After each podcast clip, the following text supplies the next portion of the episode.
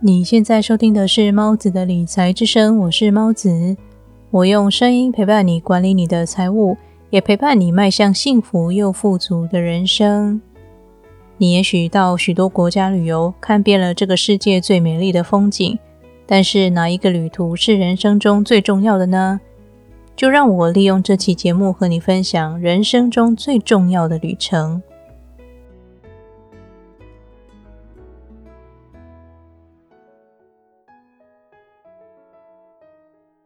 我们每个人都有理性与感性的一面，我们的内心深处的情感都是相同的，喜悦、感动、气愤、爱、恨、恐惧等等。这世界上之所以有不同的事件发生，在于每个人面对相同的情绪时所采取的不同行动。例如，被他人轻视时，对某些人来说，也许是令人气愤而且无法忍受的事；但是，同样的事对其他人来说，也许反而成为激励他勇往直前的力量。对于金钱方面，许多人更是充满恐惧。在农业社会里，人们不需要钱就能够从水井取水。灌溉作物、豢养牲畜，自给自足的活着。但是在现代社会，我们连水也需要花钱买。即使很多人拼命否认，也不能忽视钱对我们非常重要这个事实。我在先前的节目里和你提到，即使不是想致富，只是为了更好一点的老年生活，你都必须学习如何投资。我也在之前的节目里和你分享，金钱其实是情绪的产物。你的每一次消费都是把你的思想、价值观以及情绪带入市场当中。因此，面对关乎生计的金钱，你害怕在投资中失去它的恐惧就更加强烈了。对于一雇员来说，面对投资风险的恐惧时，他们更倾向于寻求保障。对于 S 自由职业者来说，面对投资风险的恐惧时，他们更倾向于控制所有的细节。但是，以上的两种概念对于身处 I 象限的投资者来说是完全无法理解的。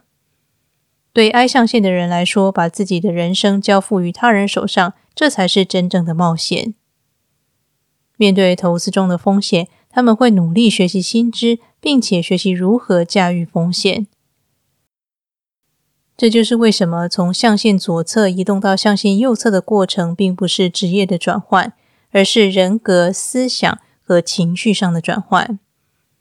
因为同样是面对投资的风险，身处象限右侧的人和身处象限左侧的人有着截然不同的想法，也因此有了截然不同的应对方式。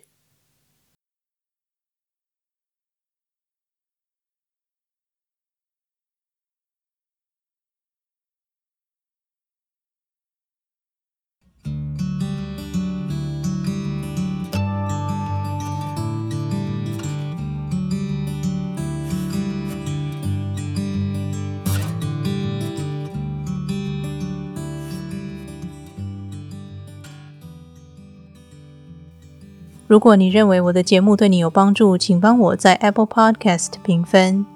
有了你的评分或留言鼓励，节目将会被更多人听见，而这对我来说有非常非常大的帮助。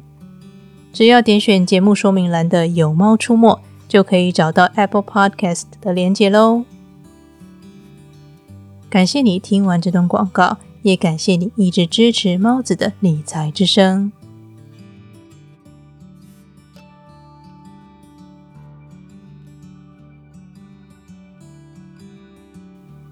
我们年幼时可以耍脾气，不完成作业，或是不刷牙就直接呼呼大睡。但是，身为成年人，则必须有许多该尽的责任、该完成的事项。面对金钱，当然也是如此。当你认真学习理财知识之余，更要仔细探究你的内心，探究每一次消费的背后，你拿手中的钱购买了什么？你是购买恐惧、希望？空想还是拿钱购买价值呢？控制好情绪，保持清醒的头脑，就是你在金钱方面作为成年人的象征。正如同罗伯特清崎在书中这么说：“作为一个成年人，就意味着你知道自己必须做什么，并且去做，即使你可能并不喜欢。而从追求财务安全到追求财务自由的旅途，不只是看见富人车库里的跑车、衣柜里的爱马仕包或手上的百达翡丽手表。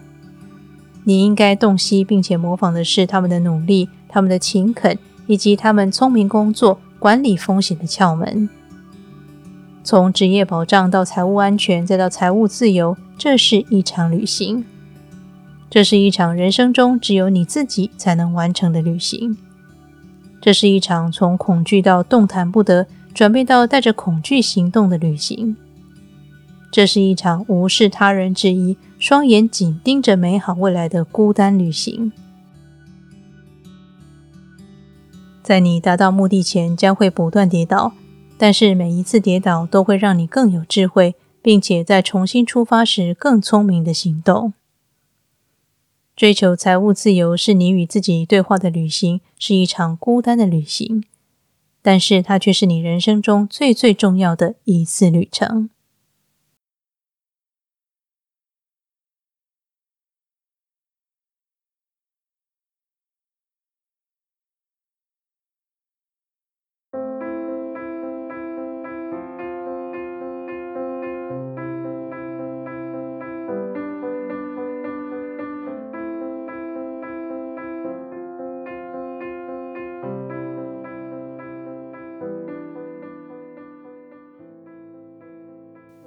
今天的理财练习题是，请仔细思考你对金钱的恐惧是什么，从哪里来呢？如果想了解你对金钱的恐惧，并且想知道如何战胜它们，请回头收听《有钱人想的和你不一样》系列节目。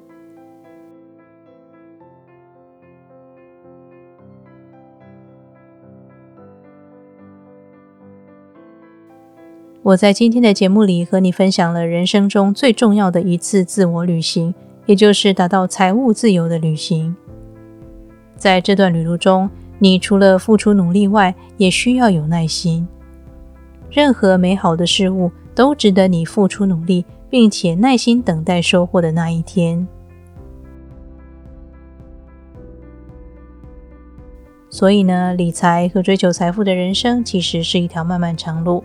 但是，请别担心，我依然会在这里用声音陪伴你，达成你的财务目标。那么，这里是猫子的理财之声，我是猫子，我们下期节目再见。